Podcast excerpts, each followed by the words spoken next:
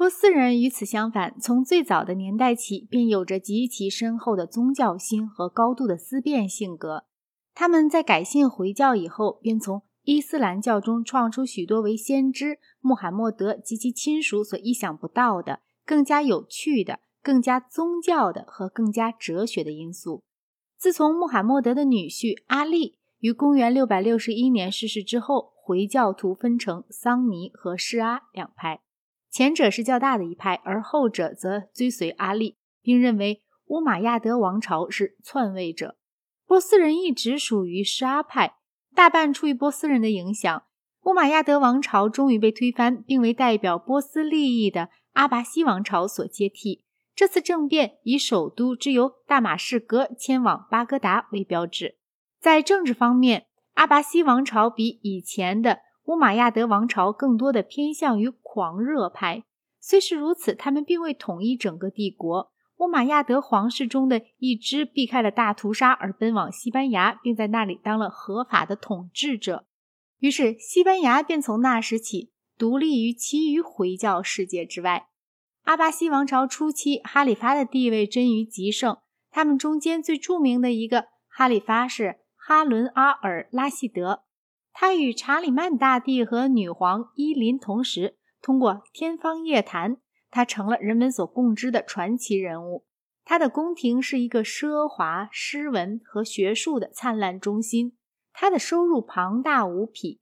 他的帝国西起直布罗陀海峡，东达印度河。他的意志是绝对的。他的身边经常伴随着刽子手，只要他一合手，刽子手便立即执行其职务。然而，这种盛况并未持续多久。他的继承者在以土耳其人构成其军队主力一事上犯了错误。土耳其人是不驯服的。不久，他们便使哈里发变为一个无足轻重的傀儡。当军队对他感到厌烦，他便随时有被刺瞎眼睛或遭到杀害的危险。尽管如此，哈里发统治却延续下来。公元一千二百五十六年，阿拔西王朝末一代的哈里发。同八十万巴格达市民一起遭到了蒙古人的屠杀。阿拉伯人在政治、社会制度方面以及其他一些方面的缺点是和罗马帝国的缺点类似的。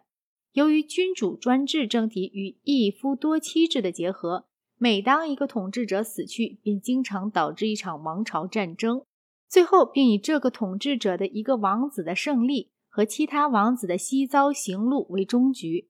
主要由于战胜的结果而产生了无数奴隶，因而不时发生危险的奴隶叛乱。尤其因为哈里发王国位于东方和西方的中间地带，所以他的商业获得了极大的发展。不仅掌握到巨额的财富，产生一种对奢侈品，有如中国丝绸和北欧皮毛的要求，而且贸易也由于特殊情况有所促进，例如回教帝国领域的辽阔，阿拉伯语言作为世界语的普及。在回教伦理体系中给予商人的崇高地位。我们记得先知穆罕默德本人曾做过商人，他去麦加朝圣的途中也曾称赞过经商。这种商业有如军队的统辖，有赖于阿拉伯人继承于罗马和波斯的大规模公路。他们不像北方的征服者那样，竟然听凭这些公路崩坏失修。虽然如此，帝国还是逐渐分崩离析了。西班牙、波斯、北非以及埃及相继分裂出去，从而获得完全或近于完全的独立。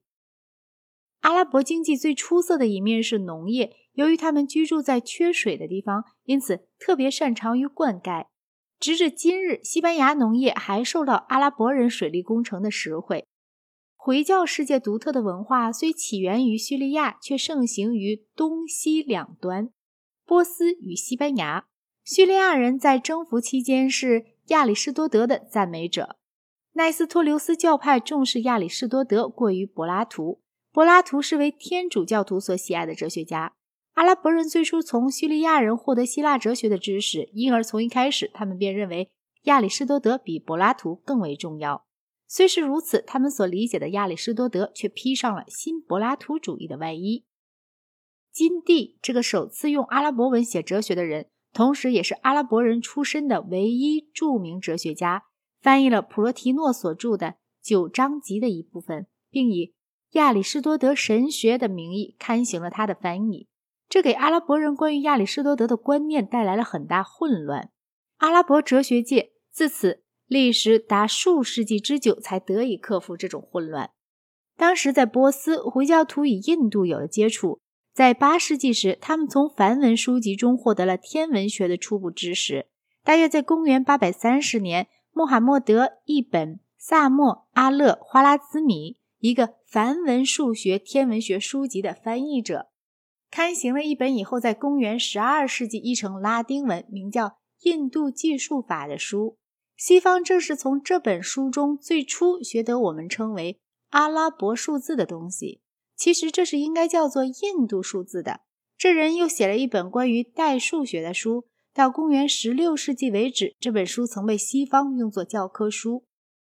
波斯文明在智力和艺术方面一直是令人赞赏的，但自从十三世纪遭受蒙古入侵后，便一蹶不振了。奥马卡亚姆是我所知的唯一诗人兼数学家，于公元一千零七十九年改定过历法。奇怪的是，他最要好的朋友竟是暗杀党的创始人，享有传奇式命名的山岳老人。波斯人是伟大的诗人，菲尔杜茨是沙纳马的作者。凡读过他的作品的人都说他与荷马相匹敌。作为神秘主义者，波斯人也很出色，但其他回族却不是这样。线上存在的苏菲派可以有很大自由的来神秘的寓意的解释正统教义。该派或多或少带些新柏拉图主义的意味。